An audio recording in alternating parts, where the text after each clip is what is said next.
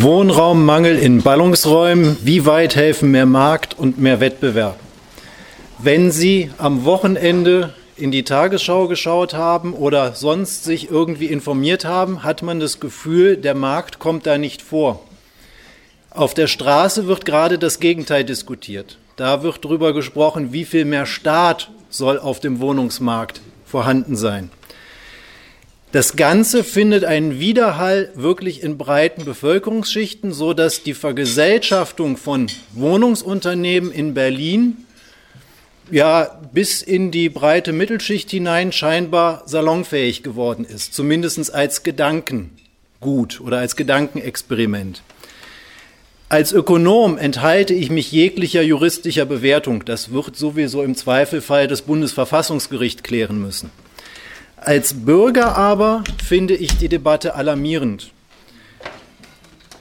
Ich glaube, dass die Initiatoren der Initiative sich auch gar nicht darüber im Klaren sind, wie weit der Tabubuch gehen würde, wenn man hier mit der Enteignung anfängt.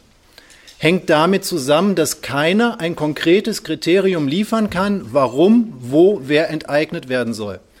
Eine rein willkürliche Festlegung der Anzahl der Wohnungen kann es nicht ernsthaft sein, also muss es eher das Geschäftsgebaren sein. Aber auch da gibt es keine klare Grenze. Das heißt, würde man damit anfangen, hätte man kein Stoppkriterium, wo man dann aufhören wollte. Zudem wird die Debatte sehr populistisch und auf Stimmungsebene geführt. Also ein Slogan lautet, Wohnen ist Menschenrecht dem kann man schwer widersprechen. Also jeder von uns braucht das Wohnen mindestens als physischen Schutz, aber darüber hinaus auch als Rückzugsraum, um als Individuum in der Gesellschaft überhaupt existieren zu können. Ein anderer Spruch lautet, niemand braucht 100.000 Wohnungen, ich brauche eine und du. Auch hier fällt eine rationale Diskussion schwer, weil natürlich braucht man in der Regel nur eine Wohnung vielleicht zwei, wenn man an unterschiedlichen Orten arbeitet. Aber es gibt gar keinen logischen Konnex, warum man nicht 100.000 Wohnungen besitzen dürfte. Das heißt, auch daraus folgt kein Argument zur Enteignung rein logisch. Deshalb ist das Ganze so gefährlich, weil mit demselben Argumentationsmuster man Eigentumseingriffe in allen Lebensbereichen rechtfertigen könnte. Wer braucht schon 100 Paar Schuhe? Jetzt bin ich passionierter Läufer und ich kann Ihnen sagen, vielleicht nicht 100, aber so 10 bis 20 müssten es schon sein. Sie sehen, es gibt kein inhärentes Stoppkriterium, wenn ich damit anfange. Deshalb finde ich diese Debatte so gefährlich. Dennoch muss man konstatieren, dass Wohnen was anderes vielleicht ist als Schuhe. Wir werden gleich sehen, Wohnen ist auch etwas anderes als der Brötchenmarkt. Wohnen ist insbesondere ein Grundbedürfnis, das nicht substituierbar ist. Also ich muss wohnen. Ich brauche diese physische Schutzfunktion und ich brauche diesen Rückzugsort, um in der Gesellschaft als Mensch überleben zu können. Gerade daher brauchen wir aber eine rationale und vorausschauende Wohnungspolitik, die langfristig denkt und nicht vom Augenblick getrieben ist und von der Stimmung auf der Straße. Enteignungen schaffen keinen Wohnraum, sie sind eigentlich Ausdruck eines Verteilungskampfes aufgrund von Knappheit.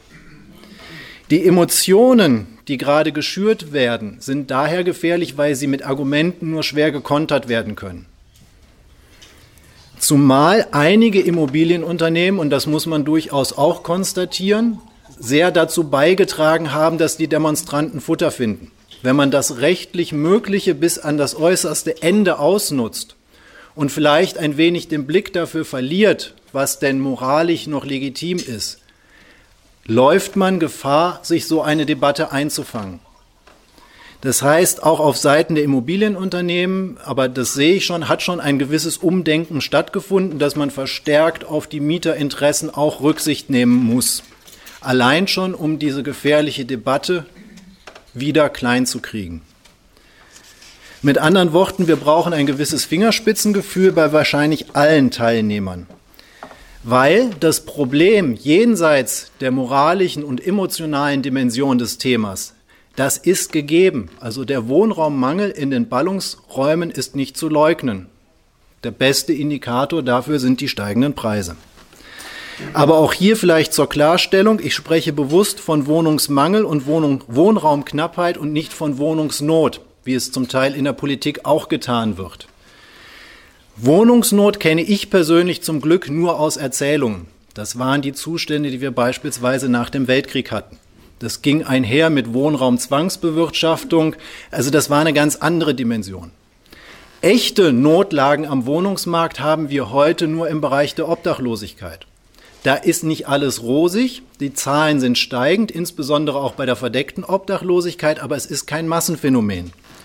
Weil auch das sollte man vielleicht zu Anfang ganz deutlich sagen, die großen Beschwerden kommen immer erst dann, wenn die Mittelschicht betroffen ist. Also wenn die Ärmsten der Gesellschaft von Verdrängung und Ähnlichem betroffen sind, regt sich keiner auf.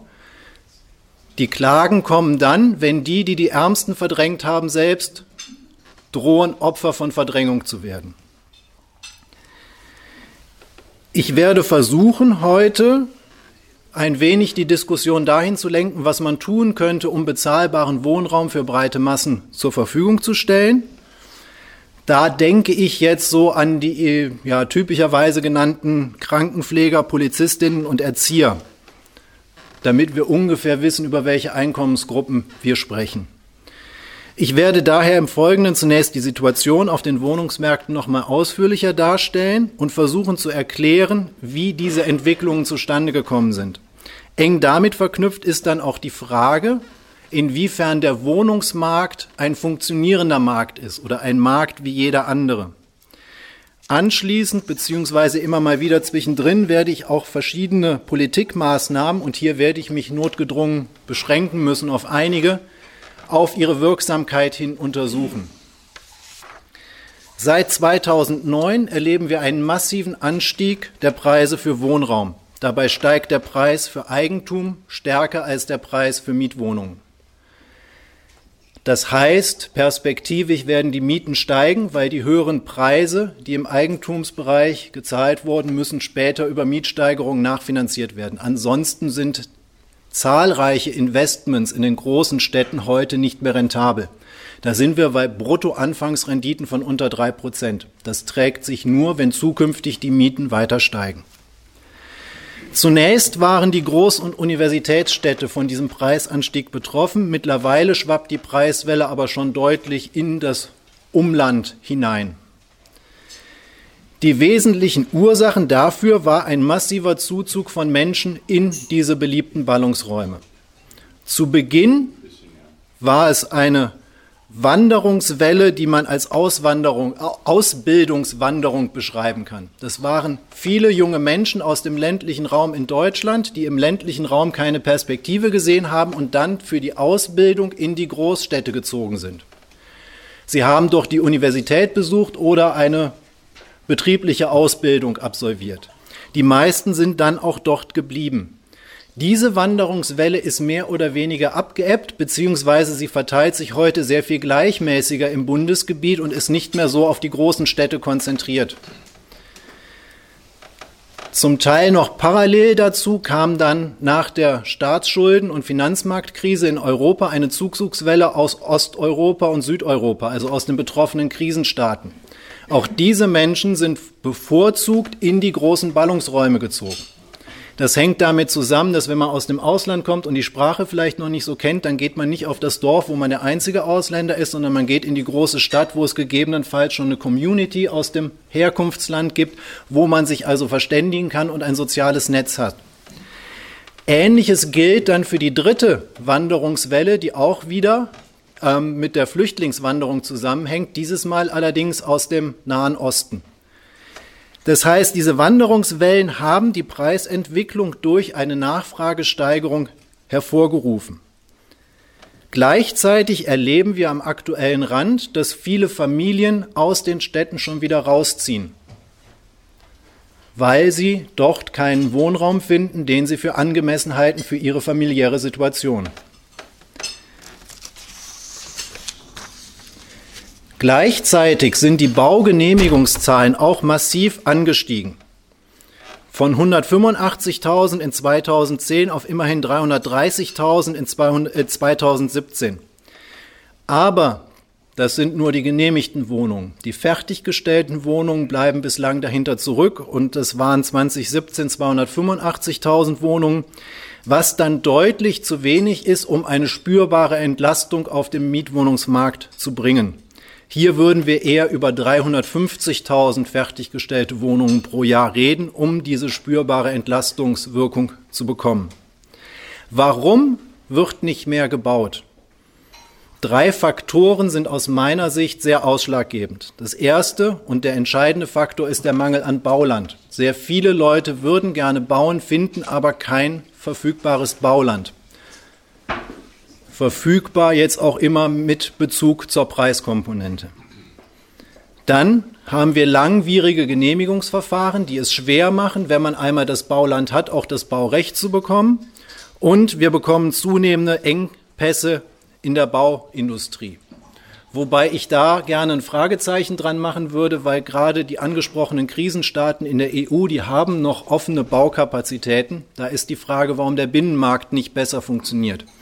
Hier gäbe es mit Sicherheit spannende Forschungsprojekte, aber das können wir heute nicht klären.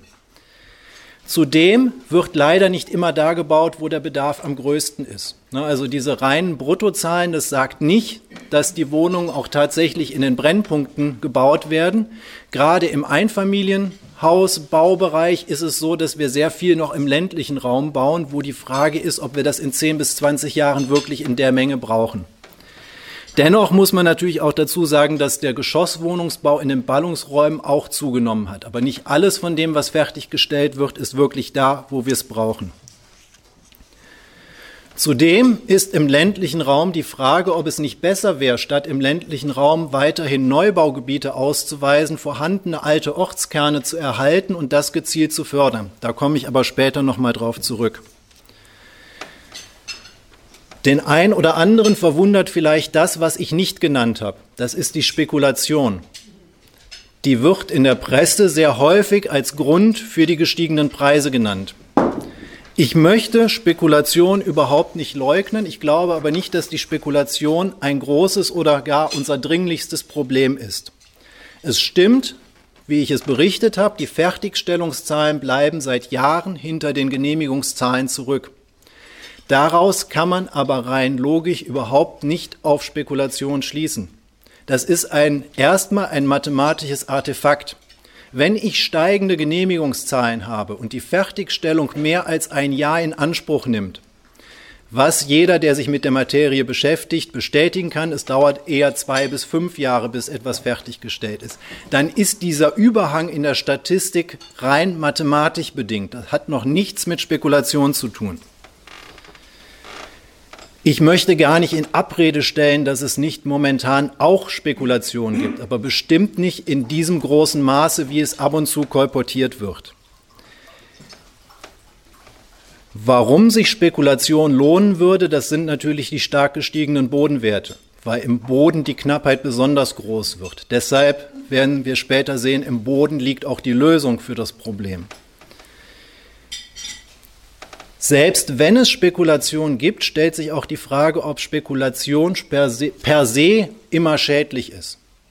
Meine Ansicht ist nein, weil ein Teil dessen, was man Spekulation nennt, ist einfach das, was der Ökonom intertemporale Allokation nennt. Das heißt, die Spekulation sorgt dafür, dass gewisse Grundstücke auch für zukünftige Zwecke freigehalten werden. Das ist immer dann sinnvoll, wenn zukünftig eine höherwertige Nutzung des Grundstücks verfügbar ist. Schädlich im Sinne von schädlich für das Allgemeinwohl ist Spekulation immer nur dann, wenn man einfach nur auf steigende Preise spekuliert, ohne dass dahinter eine höherwertige Nutzung steht. Und ich nehme an, ohne das belegen zu können, dass dieser Anteil der schädlichen Spekulation im Sinne von Allgemeinwohl schädlich sehr gering ist. Da haben wir auf dem Wohnungs- und im Bodenmarkt ganz andere Probleme, die wir zuerst angehen sollen, weil zum Teil lösen wir das Spekulationsproblem damit gleich mit, weil diese Art der Spekulation sich dann auch gar nicht mehr rentieren würde. Da das alles noch etwas kryptisch ist, möchte ich jetzt ganz kurz die Strukturen des Wohnungsmarktes eingehender erklären.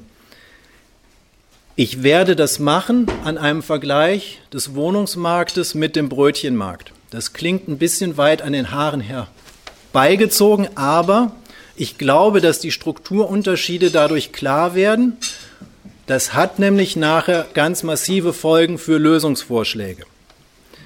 Im Gegensatz zum Brötchenmarkt ist der Wohnungsmarkt ein Bestandsmarkt. Der Neubau im Verhältnis zum Bestand beträgt gerade mal weniger als zwei Prozent, selbst in dieser Phase, wo wir aktuell sehr viel bauen. Auf dem Brötchenmarkt stammt hoffentlich die gesamte Produktion aus dem aktuellen Tag, also nicht aus dem Bestand von vor ein oder zwei Wochen. Das hat jetzt massive Folgen dafür, was passiert, wenn die Nachfrage steigt. Angenommen, der Bäcker beobachtet drei Tage lang, dass nachmittags um 15 Uhr jeweils die Regale leer sind, alle Brötchen verkauft, aber die Leute stehen vorm Laden und wollen noch mehr Brötchen haben. Was macht der Bäcker? Am vierten Tag hat er die Regale um 15 Uhr noch voll, weil er eine Zusatzschicht gefahren hat und verkauft diese Brötchen an die Leute, die vor dem Laden stehen. Das ist auf dem Wohnungsmarkt nicht möglich. Auf dem Wohnungsmarkt haben wir in der kurzen Frist keine Mengenreaktion. Das heißt, wir können den Wohnungsmarkt kurzfristig nur über den Preis oder die Wartedauer räumen, technisch gesprochen. Also wir bringen den Marktausgleich über den Preis oder die Wartedauer zustande. Das heißt, wenn der Vermieter bemerkt, dass in der Schlange nicht nur zwei Leute stehen, sondern 20 Leute, dann wird er in der Schlange rumfragen, ob irgendjemand bereit ist, einen höheren Mietpreis zu zahlen für die Wohnung. Und oder er wird fragen, wer denn schon die Schufa-Auskunft dabei hat und wieso die Einkommensverhältnisse sind.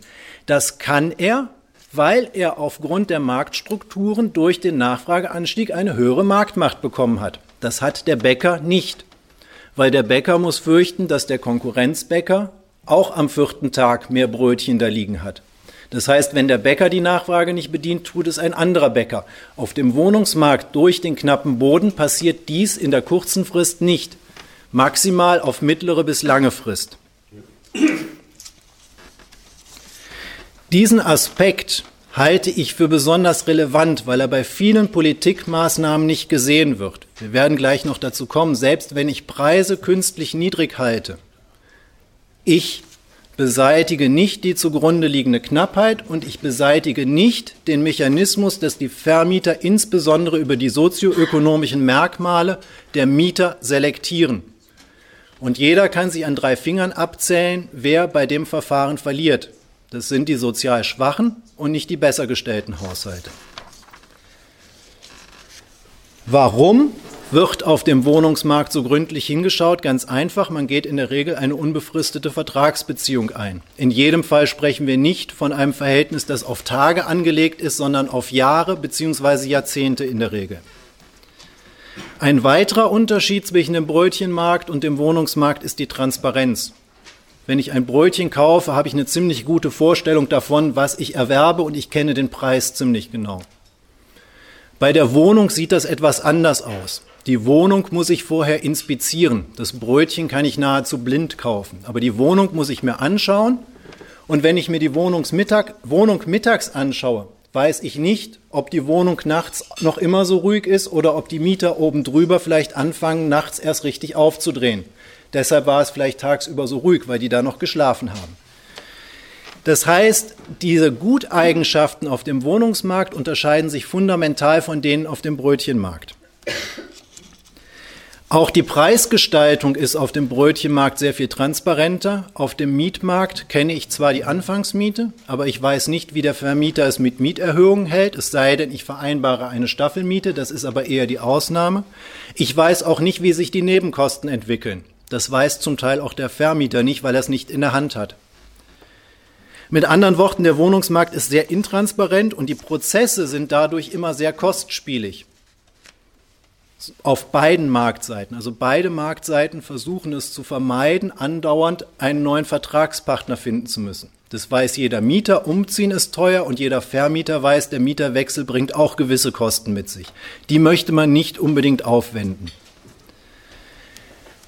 Im Gegensatz zum Brötchenmarkt ist der Wohnungsmarkt auch extrem stark segmentiert. Es gibt einen Eigentumsmarkt, es gibt einen Mietwohnungsmarkt, es gibt räumliche Segmentierung, die heißt, die Wohnung, die in dem einen Viertel liegt, kann nicht in das andere Viertel transportiert werden. Und es gibt eine starke Segmentierung des Wohnungsmarktes nach der Qualität und Bausubstanz sowie nach der Ausstattung. Der Brötchenmarkt dagegen ist deutlich weniger stark segmentiert.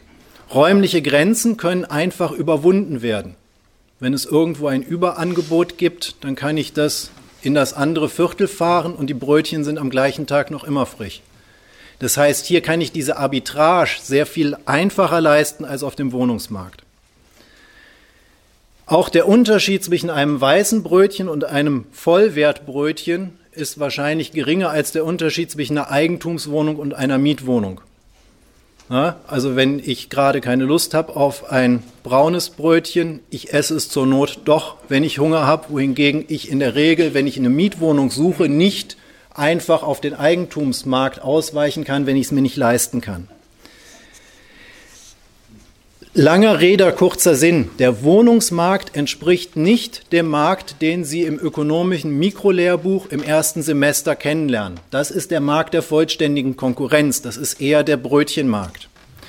Insofern könnte man jetzt sagen, da siehst du, wir haben Marktversagen. Das stimmt, wenn ich dieses Nirvana der vollständigen Konkurrenz als Maßstab anlege, habe ich Marktversagen. Die viel spannendere Frage ist aber, was daraus folgt. Aus meiner Sicht folgt da keineswegs daraus, dass der Staat jetzt einen Freifahrtschein für Markteingriffe hat. Weil die zugrunde liegenden Marktstrukturen kann der Staat in vielen Fällen nicht reparieren. Das heißt, wir müssen damit leben, dass Wohnungsmärkte gewisse Zyklen aufweisen aufgrund ihrer Markteigenschaften. Im besten Fall kann der Staat dazu beitragen, dass die Zyklen weniger stark ausgeprägt sind. Leider wissen wir, dass der Staat dazu tendiert, die Gesetze des Wohnungsmarktes zu ignorieren und damit die Ausschläge noch zu verstärken. Das heißt, äh, oftmals ignoriert der Staat die Marktlogik am Wohnungsmarkt und macht alles noch schlimmer. Und hier brauche ich auch kein hehres theoretisches Ideal, um das festzustellen. Soll sich der Markt nun also im Gegenteil völlig raushalten? Nein, auch das nicht. Der Staat ist auf dem Wohnungsmarkt schon gefragt, insbesondere im Bereich der Flächenplanung, also auf dem vorgelagerten Markt, dem Bodenmarkt, wo das Planungsmonopol auch beim Staat liegt. Dieses muss er entsprechend nutzen und genug Boden bereitstellen. Mit anderen Worten, der Staat muss ein sinnvolles, an den Besonderheiten des Wohnungsmarktes ausgerichtetes Rahmenwerk schaffen. Ich werde hierzu exemplarisch einige Bereiche ansprechen. Das Wichtigste zuerst, wir brauchen mehr Wohnungen. Nur Neubau behebt den Mangel an Wohnraum. Zudem muss der Wohnraum dort entstehen, wo er gebraucht wird, also vorwiegend in den großen Ballungsräumen. Das ist zugegebenermaßen keine Raketenwissenschaft. Da kann man drauf kommen, wenn man eins und eins zusammenzählt. Dennoch wird das ganz oft ignoriert. Ein Argument ist oftmals, aber der Neubau ist doch hochpreisig. Das hilft doch gar nicht. Das treibt die Mieten noch weiter in die Höhe. Das stimmt nicht. Der Neubau hilft. Er hilft nicht so perfekt wie auf dem Markt für Brötchen, aber in der Tendenz hilft er. Zwar sind die Wohnungsmärkte segmentiert, wie ich eben vorgetragen habe, aber die einzelnen Segmente sind miteinander verbunden. Das heißt, jemand, der aus einer Bestandswohnung rauszieht, in eine neue Eigentumswohnung, macht eine in der Regel weniger hochwertige Wohnung frei für einen anderen Haushalt, der da reinziehen kann. Dieser Verbund der Teilmärkte ist weit weg von perfekt. Wie gesagt, auf dem Brötchenmarkt funktioniert das viel besser, aber er ist vorhanden. Man spricht auch von Sicker-Effekten, die beispielsweise Adam Smith schon beschrieben hat in seinem Standardwerk. Eine spürbare Entlastung des Wohnungsmarktes ist aber rein logisch auch nur dann möglich, wenn der Zuwachs im Neubau größer ist als der Zuwachs bei der Nachfrage. Daher ist die Beobachtung, dass die Mieten steigen, obwohl die Neubautätigkeit zugenommen hat, kein Argument dafür, dass der Neubau nicht helfen würde. Es ist eher ein Hinweis darauf, dass wir zu wenig neu bauen noch immer. Eine Daumenregel sagt, dass wir eine Leerstandsreserve in den Märkten von ungefähr drei Prozent bräuchten, damit die Märkte als entspannt gelten. Da sind wir zurzeit in den Ballungsräumen weit von weg. Da sprechen wir eher von ein Prozent Leerstand. Und das macht es so schwer, in diesen Märkten Wohnungen zu finden, weil es keine Leerstandsreserve gibt. Das ist zum Teil mittlerweile auch für die großen Unternehmen ein Problem. Wer neue Mitarbeiter ansiedeln will, der ist darauf angewiesen, dass es auch freie Wohnungen gibt. Wenn das nicht vorhanden ist, hat man immer mehr Probleme, qualifiziertes Personal zu gewinnen.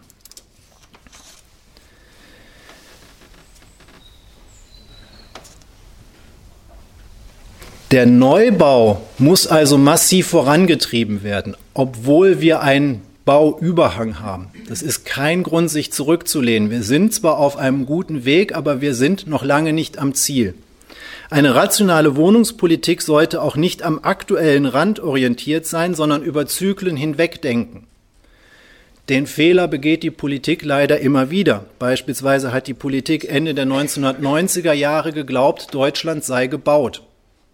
Man hätte genügend Wohnungen da, man müsse nicht mehr neu bauen, man müsse nur den Bestand erhalten und vielleicht qualitativ etwas aufhübschen. Wie wir heute wissen, war das ein großer Fehler.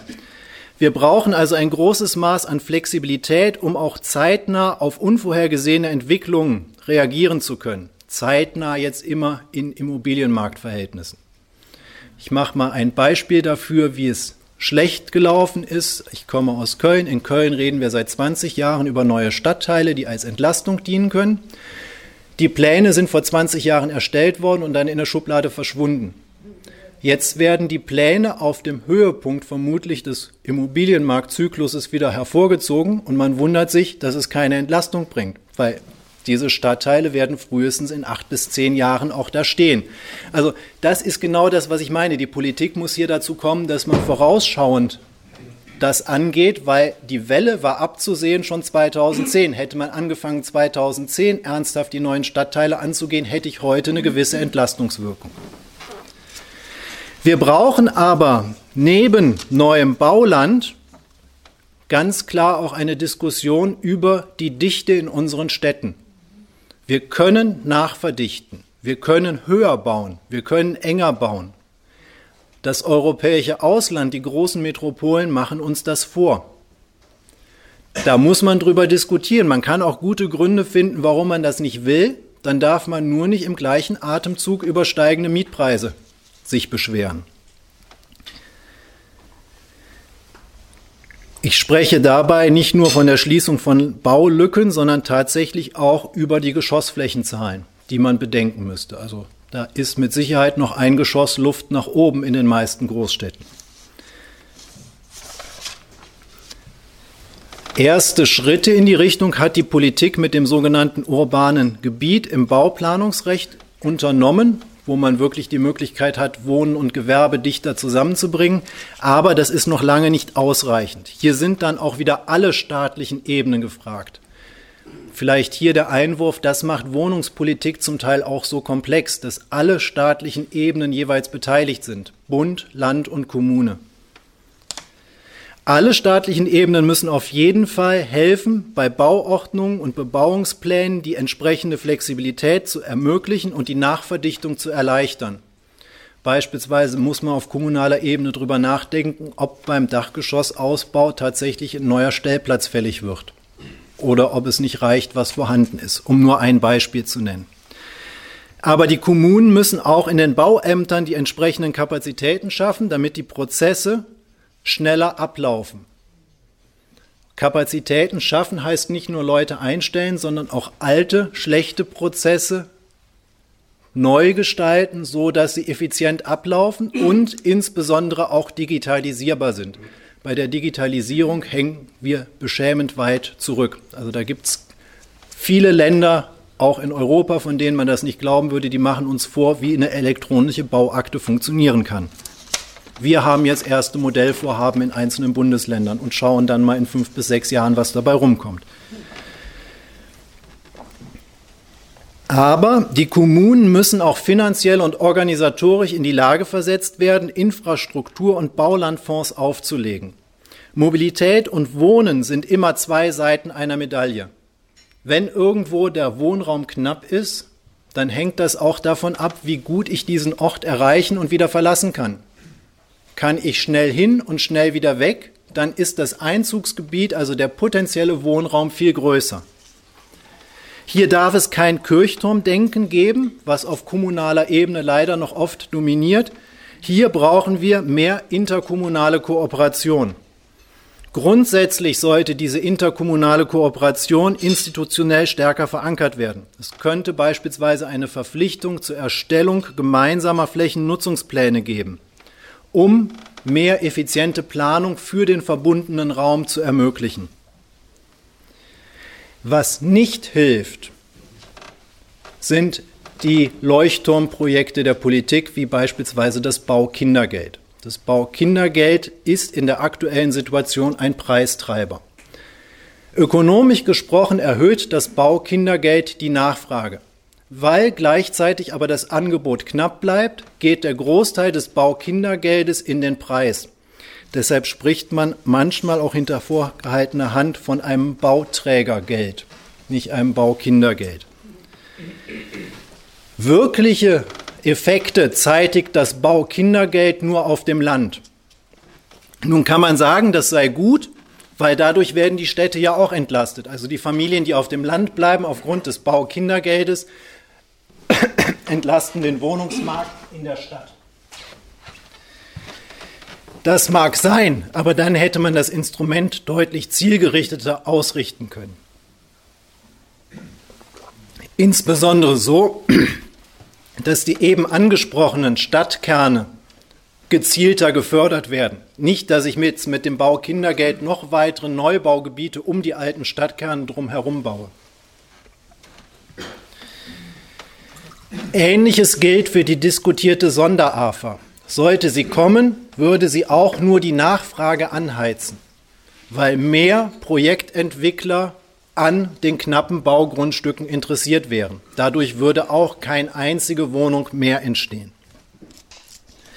Die Sonderafa hätte Angebotseffekte, wenn die Investoren sagen würden, es ist ihnen nicht ganz geheuer, sie halten sich zurück, aber im Moment stehen die Investoren Schlange und wollen bauen. Das heißt, die Sonderafa hätte auch Preiseffekte. Was durchaus steuersystematisch Sinn machen würde, wäre eine Erhöhung der allgemeinen AFA auf drei Prozent. Die alte, also die, die AFA geht davon aus, dass ein Gebäude steuerlich 50 Jahre steht. Das stimmt aber mittlerweile nicht mehr mit den ähm, physischen Lebenszyklen der Immobilien überein. Also wesentliche Baustrukturen wie beispielsweise Dämmmaterial oder verbaute Elektronik halten nicht mehr so lange. Deshalb könnte man darüber diskutieren, ob man die steuerliche AFA an die tatsächlichen Wertverlust der Immobilie anpassen sollte. Jetzt kann man sagen, das ist alles schön und gut, was ich hier vorgetragen habe, aber wird das Wohnen dadurch auch bezahlbar? Und hier kommen wir dann wahrscheinlich zu dem emotionalsten Punkt, was das Wohnen angeht. Ja, ich bin der festen Überzeugung, mehr Neubau würde den Wohnungsmarkt aufgrund der beschriebenen Umzugsketten entlasten. Nun ist bezahlbar allerdings ein sehr unbestimmter Begriff. Deshalb weiß ich nicht, ob alle damit zufrieden wären. Um die Dimensionen etwas klar zu rücken, möchte ich ganz kurz darauf hinweisen, welche Verteilungswirkung aktuell der Wohnungsmarkt hat. Wir wissen, dass die Wohnkosten zur Einkommensungleichheit beitragen. Die Einkommensgruppen haben am wirtschaftlichen Aufschwung der letzten Jahre nicht gleichmäßig partizipiert. Am oberen Ende gab es deutliche Zuwächse, am unteren Ende gab es zum Teil Einkommensverluste. Die Wohnkosten verschärfen diese Polarisierung nochmal zusätzlich. Die oberen Einkommensgruppen profitieren gerade dadurch, dass sie häufiger im Eigentum wohnen, von niedrigen Zinsen insbesondere wenn man nicht zu Höchstpreisen gekauft hat, während die unteren Einkommensgruppen die steigenden Mietausgaben bezahlen müssen. Das ist alles jetzt erstmal rein deskriptiv und noch nicht mit einer Wertung versehen. Warum steigen die Mieten insbesondere wirklich für die untersten Einkommensgruppen? Da ist zum einen der allgemeine Mietanstieg, Da ist aber auch der Trend zur Singularisierung, das heißt zu immer kleineren Haushaltszahlen, der in den unteren Einkommensklassen noch mal stärker ausgeprägt ist als in der Gesamtbevölkerung. Es ist nun mal ein Fakt, die Wohnung für eine Person ist in der Regel teurer als eine Wohnung für zwei Personen oder mehr Personen, wenn man es auf die Köpfe umlegt. Zudem ziehen Haushalte mit niedrigerem Einkommen häufiger um. Und sie ziehen insbesondere häufig in die großen Städte, weil sie sich da bessere Jobchancen versprechen. Da ist aber halt das Mietniveau auch höher. Der vierte Punkt ist, dass Haushalte mit niedrigem Einkommen durch das häufigere Umziehen weniger oft von alten Bestandsmietverträgen profitieren. Wer häufig umzieht, muss in der Regel immer die gestiegene Neuvertragsmiete zahlen und kommt nicht in den Genuss eines langlaufenden Vertrages, wo der Vermieter nicht jedes Jahr angepasst hat.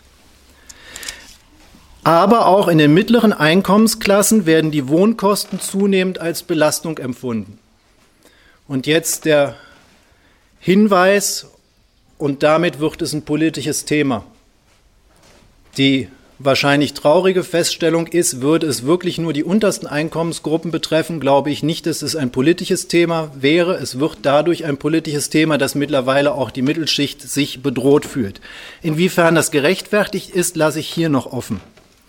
Die spannende Frage ist ja sowieso, was folgt daraus? Also wenn ich das feststelle, was mache ich jetzt?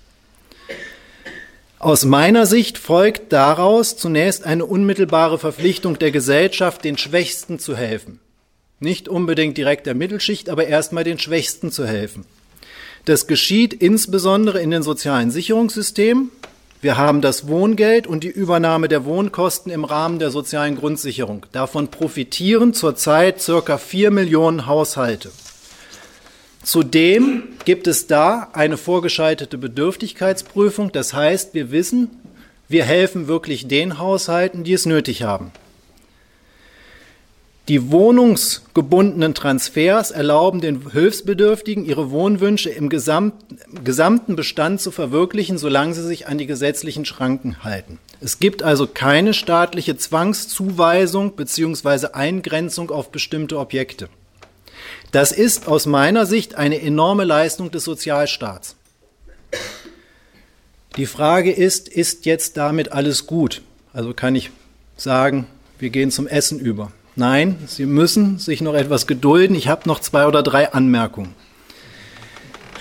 Der reine Rückzug auf die finanzielle Unterstützung der Bedürftigen ist nicht ausreichend, insbesondere dann nicht, wenn ich nicht gleichzeitig das Baulandangebot massiv ausdehne.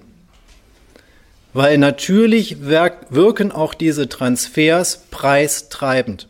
Das heißt, ich gebe mehr Zahlungsbereitschaft in den Markt, mehr Kaufkraft für die Armen, also wird mehr Kaufkraft marktaktiv und solange das Angebot sich nicht ausdehnt, steigt der Preis. Das wird dann ein Problem eher der Mittelschicht. Ne, also die unteren Schichten werden subventioniert, für die ist das kein Problem oder ein geringes Problem. Die Gruppen, die aber keinen Anspruch mehr auf den Transfer haben, müssen jetzt die gestiegenen Mieten zahlen. Das ist beim Wohngeld vergleichbar mit Effekten, die wir auch beim sozialen Wohnungsbau hätten, wenn man die andere Alternative nimmt. Das heißt, alles, was wir machen, wirkt nur dann wirklich richtig im gewollten Sinne, wenn wir gleichzeitig das Angebot ausdehnen. Zumal viele Bezieher von Arbeitslosengeld II auch mittlerweile ein ernsthaftes Problem haben, überhaupt eine angemessene Wohnung im Stadtgebiet zu finden. Also oftmals hört man da die Klage, es stimmt, die Wohnkosten würden übernommen, wenn ich denn eine angemessene Wohnung fände. Ist aber in der aktuellen Marktsituation nicht möglich.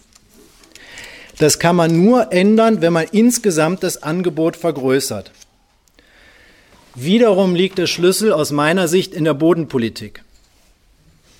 Wir haben im Moment eine Situation, wo wir den Investoren den wichtigsten Inputfaktor vorenthalten bzw. ihn verknappen. Das Bauland ist knapp.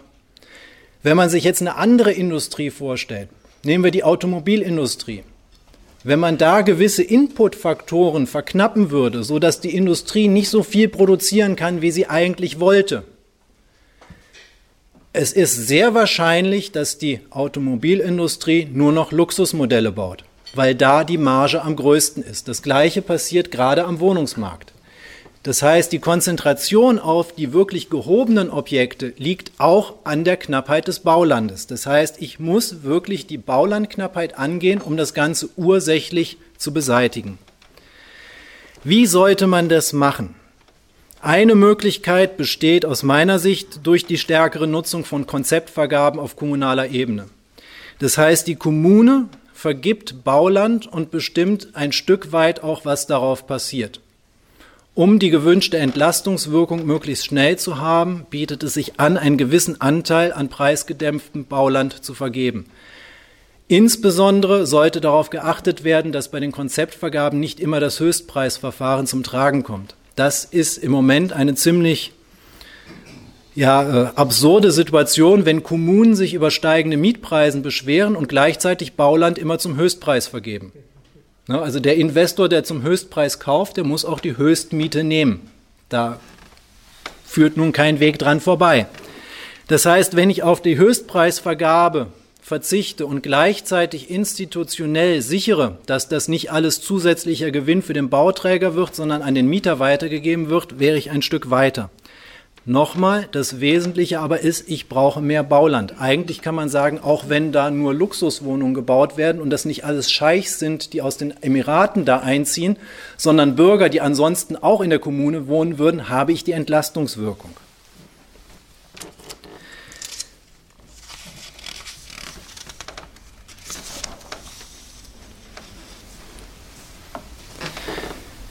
Eine weitere Möglichkeit, eine gewisse Entlastung zu bringen, wäre die Vergabe von Grundstücken in Erbpacht, um die Finanzierung der Grundstückskosten geringer zu machen. Das heißt, ich muss den Grundstückspreis nicht mehr finanzieren, sondern zahle es im Laufe über einen Erbpachtzins.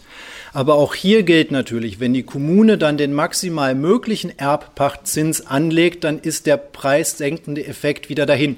Das heißt, auch da muss ich mir überlegen, was ich im Moment für richtig halte. In jedem Fall aber, und das ist mir ganz besonders wichtig, müssen alle Immobilienunternehmen unabhängig von der Eigentumsform gleichberechtigt an diesen Ausschreibungen teilnehmen dürfen. Das heißt, es darf nicht sein, dass wir eine Spaltung der Anbieter in gute kommunale und böse private Anbieter bekommen. Die Regeln müssen für alle klar und gleich sein und dann sollen alle dort mitspielen dürfen. Eine Frage, die immer wieder virulent ist, ist, wie man bei verbilligten Wohnungen mit sogenannten Fehlbelegungen umgeht. Ne, also wenn Leute einziehen und sie sind bei Einzug anspruchsberechtigt für eine verbilligte Wohnung und im Laufe der Zeit haben sie das Glück und verdienen mehr, dann ist das erstmal sehr positiv. Ne, es kann ja nicht Sinn und Zweck des verbilligten Wohnraums sein, dass man die Leute gezielt arm hält. Man will ja Aufwärtsmobilität in der Gesellschaft. Allerdings entfällt dann natürlich die logische Begründung für die Verbilligung. Das heißt, das Minimum, das man tun kann, ist das Erheben einer Fehlbelegungsabgabe. Es gibt neben dieser finanziellen Fehlbelegung auch in hinsichtlich der Größe eine Fehlbelegung. Also es gibt oftmals Wohnungen, wo junge Familien eingezogen sind und nachher wohnen da drin ältere Ehepaare. Da müsste man dann überlegen, ob man auf kommunaler Ebene nicht so eine Art Tauschbörse oder ähnliches organisiert, um diese Fehlbelegung in den Griff zu kriegen.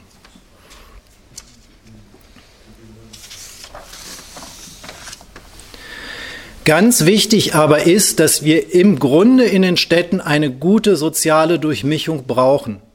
Ich glaube, die allerwenigsten wollen eine Segregation, wie man sie zum Teil aus dem Ausland kennt, beispielsweise aus Paris wo wir mit den Banlieues Armenviertel haben, wo es regelmäßig zu sozialen Unruhen kommt. Da sind wir in Deutschland auch noch weit von weg. Also ich will hier nicht den Teufel an die Wand malen. Ich will nur darauf hinweisen, dass wir schon auch stadtplanerisch das im Auge behalten müssen, dass wir uns nicht dahin bewegen. Warum ist das auch für den liberalen Ökonom wichtig? Zum einen führt soziale Segregation zu sogenannten negativen externen Effekten. Platt gesagt könnte man auch sagen, die Ausgaben für Polizei steigen dann, weil ich häufiger mit den sozialen Unruhen zu tun habe. Andererseits erzeugt eine ausgewogene soziale Durchmischung aber auch jenseits der Vermeidung dieser negativen externen Effekte positive externe Effekte. Beispielsweise wissen wir, dass das Matching auf dem Arbeitsmarkt besser ist, wenn auch die unteren Einkommensgruppen relativ stadtnah noch wohnen können. Ein ganz einfaches Beispiel, die Berufsgruppen, die ich eben genannt habe, sind zum Teil notwendig, um die kommunalen Dienstleistungsangebote aufrechtzuerhalten. Ich glaube, es wäre eine Katastrophe, wenn diese Dienste nicht mehr angeboten werden können, weil man keine Arbeitnehmer findet, die sich den Wohnraum in der Stadt leisten können. Wir brauchen also eine clevere Wohnungspolitik, die insbesondere das Angebot stärkt und deutlich ausdehnt und dabei auch eine gewisse Steuerung im Angebot vornimmt. Dass die Politik sämtliche Bauvorschriften überprüfen sollte, ob sie ein sinnvolles Kosten-Nutzen-Verhältnis haben, sollte selbstverständlich sein. Warum schafft unsere Regierung keine Selbstbindung, dass man sagt, für jede neue Vorschrift wird eine alte Vorschrift gestrichen? Besser noch, ich streiche zwei alte Vorschriften. Die Holländer haben auf diese Art und Weise ihre Bauordnung deutlich entschlackt. In Deutschland neigen wir leider eher dazu, einen Arbeitskreis zu gründen oder ein Bündnis oder einen runden Tisch, dem dann ein Arbeitskreis, ein Bündnis oder ein runder Tisch folgt. Ähm, also wir haben diese Diskussion über Kostensenkungen im Bauen jetzt schon seit Jahren. Der politische Outcome ist noch äußerst überschaubar. Also da wäre deutlich Luft nach oben in der Beschleunigung. Ein Thema habe ich bislang ausgespart, das ist die Mietpreisbremse möchte aber auch dazu etwas sagen. Die marktkundigen Befürworter einer Mietpreisbremse argumentieren, weil im Wohnungsmarkt die Mengenreaktion immer nur in der langen Frist erfolgt, kann ich kurzfristig die Preise begrenzen, ohne dass ich die Allokationsfunktion des Marktes zerstöre. Zumal Neubau und Modernisierung von der Mietpreisbremse ausgenommen sind. Das heißt, da, wo wirklich neu gebaut wird, gibt es keine Restriktion. Das stimmt nur, wenn die Investoren der Politik vertrauen. Aus meiner Sicht geht die Diskussion aktuell dahin, die Mietpreisbremse deutlich auszuweiten und ich nehme an, das wird auch relativ schnell Vertrauen der Investoren zerstören. Außerdem wird regelmäßig übersehen, dass wir im Bestand trotzdem Anpassungsreaktionen haben. Die Besitzer von Bestandswohnungen werden häufiger Sanierungen aufschieben und eher auf umfangreiche Modernisierungen setzen. Einfach aus dem Grund, weil sie damit die Mietpreisbremse umgehen können. Das heißt, durch dieses institutionelle Arrangement setze ich Anreize für das Verhalten, was ich dann nachher auf politischer Ebene auch wieder kritisieren möchte. Also es erscheint nicht sonderlich sinnvoll. Ebenso wird es durch die Mietpreisbremse deutlich attraktiver, Mietwohnungen in Eigentumswohnungen umzuwandeln. Das verkleinert den Mietwohnungsmarkt. Das kann den Mietsuchenden nicht helfen. Die meisten von denen können nicht einfach in den Eigentumsmarkt ausweichen.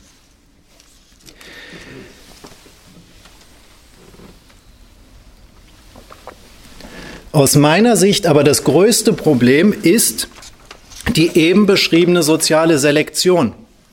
Mit der Mietpreisbremse wird der Preis künstlich niedrig gehalten. Wenn man jetzt ins Mikrolehrbuch schaut, weiß man, wenn der Preis niedrig ist, steigt die Nachfrage. Das heißt, die Warteschlange wird größer. Ich hatte es eben gesagt, der Vermieter schaut jetzt zweimal hin. Und jetzt kann man überlegen, ob der Vermieter den alleinerziehenden Vater mit zwei Kindern in prekärer Beschäftigungslage als Mieter nimmt oder ob er nicht lieber das Double Income No Kids Paar nimmt, wo sie Pilotin ist und er Unternehmensberater. Die beiden haben ein Heidengeld und sind nie zu Hause, weil sie andauernd beruflich unterwegs sind. Das heißt, die Wohnung wird auch nicht abgenutzt wie bei zwei Kindern. Ich glaube, die Entscheidung bei den meisten Vermietern ist klar. Das sind alles ernstzunehmende Nebenwirkungen der Mietpreisbremse. Die haben allerdings ein Problem, sie sind empirisch nur schwer nachweisbar. Deshalb werden sie oftmals nicht thematisiert. Eine weitere Nebenwirkung der Mietpreisbremse oder der Wohnungsmarktregulierung insgesamt ist eine Veränderung der Anbieterstruktur. Der Wohnungsmarkt wird von privaten Kleinvermietern dominiert und wir wissen aus Untersuchungen, dass diese Gruppe insbesondere großen Wert auf eine stabile Beziehung zum Mieter legt. Ist nicht weiter verwunderlich, weil in vielen Fällen wohnt man ja im selben Haus. Zumal der private Kleinvermieter in der Regel auch nur über wenige Objekte verfügt und diese Objekte als seine Altersvorsorge ansieht. Die zunehmenden Vorschriften und die damit einhergehende Rechtsunsicherheit beziehungsweise der Verwaltungsaufwand, der erst Rechtssicherheit erzeugen würde, erhöht die Neigung dieser Gruppe, sich aus dem Markt zurückzuziehen. Das heißt, in der Tendenz werden wir weniger private Kleinvermieter erleben. Ich will jetzt überhaupt nicht sagen, dass das per se gut oder schlecht ist. Ich will es erstmal nur feststellen. Ich habe nämlich das Gefühl, dass viele Leute, die mehr Regulierung fordern, eigentlich den Kleinvermieter gar nicht so schlecht finden. Aber als Kollateralschaden kriegt er mit eins auf den Deckel.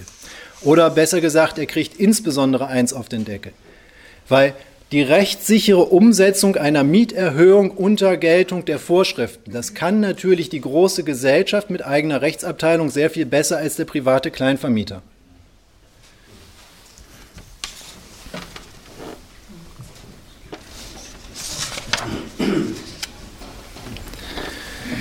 Die Mietpreisbremse insgesamt hat mein Eindruck ist allerdings, dass sie nicht viel genutzt hat und damit auch noch nicht viel Schaden angerichtet hat.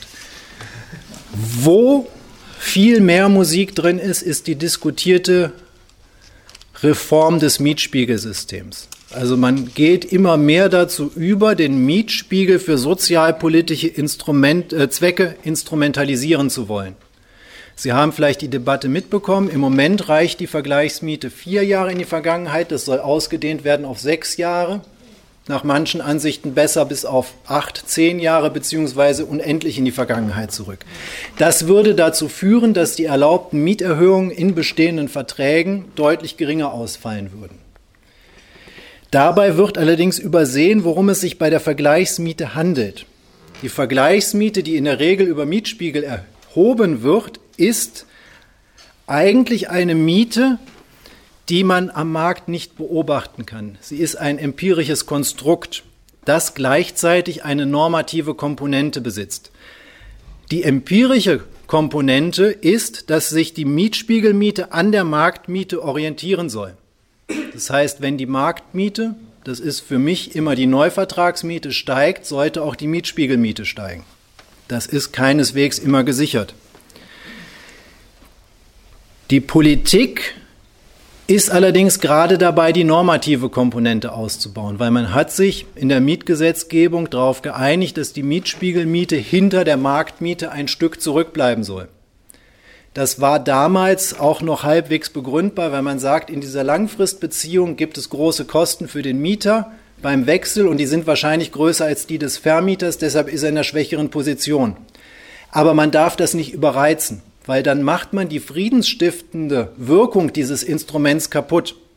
Im Moment wirkt dieses Instrument noch relativ gut, weil es zur Befriedung beiträgt. Wenn es die Mieterhöhung gibt, haben beide Marktseiten einen Orientierungsfaden an der Hand. Der ist nicht immer perfekt, den kann man besser machen, aber groß, im Großen und Ganzen wirkt es.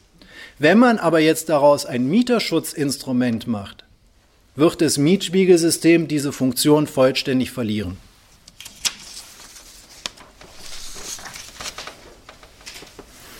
Da ich meine Zeit jetzt, glaube ich, auch fast vollständig ausgeräumt habe, möchte ich kurz ein Fazit ziehen.